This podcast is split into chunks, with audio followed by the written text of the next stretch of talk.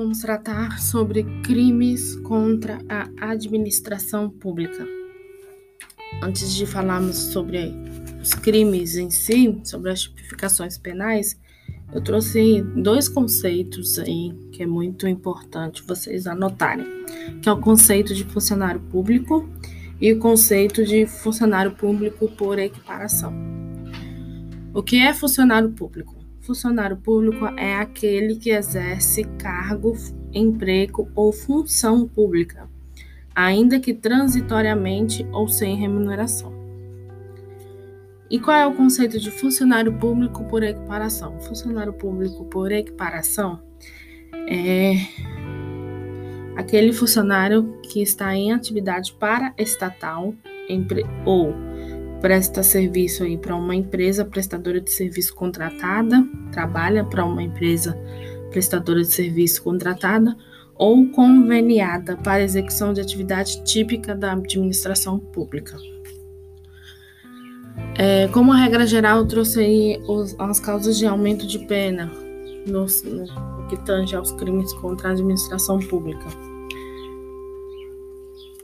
Aqueles que ocuparem cargos em comissão ou função de direção ou assessoramento de órgão da administração direta, sociedade de economia mista, empresa pública ou fundação instituída pelo poder público. Aí, nesses casos, tem um aumento de dois terços na pena.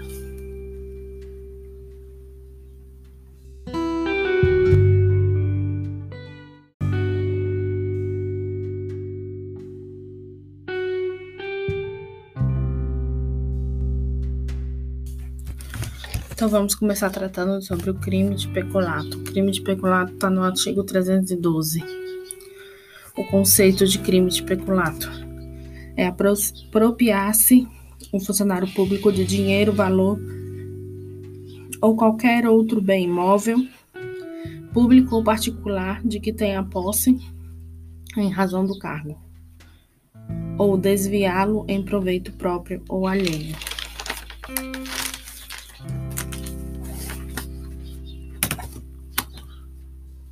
O que é peculato por apropriação? É a posse em razão do cargo. Peculato desvio é o ato de desviar.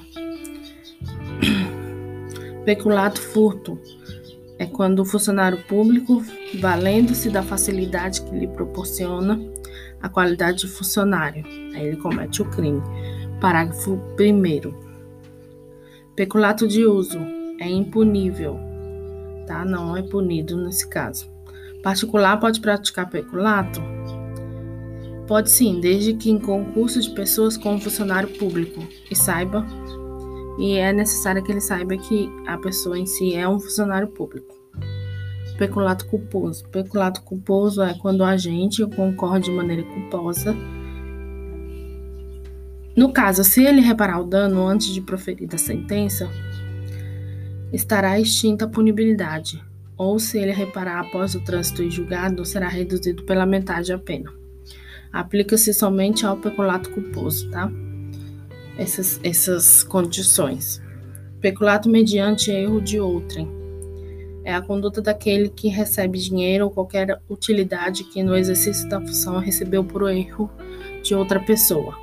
Nesse caso, responde por estelionato.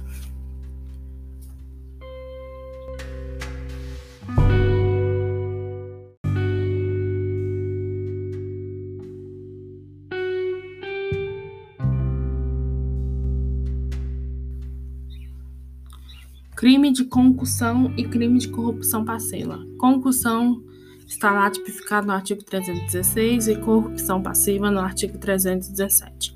Eles têm conceitos bem parecidos, tá? O conceito de concussão é quando a gente exige a vantagem indevida. Então, o funcionário público ele vai exigir para um terceiro uma vantagem indevida. Por isso a palavra aí destacada é exige.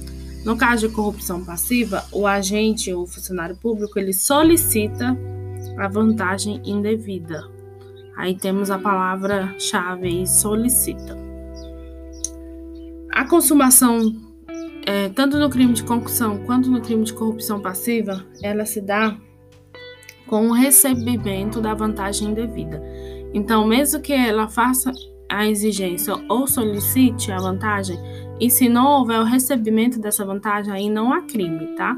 O crime só se dá no momento que o funcionário público recebe a vantagem indevida. Corrupção passiva privilegiada.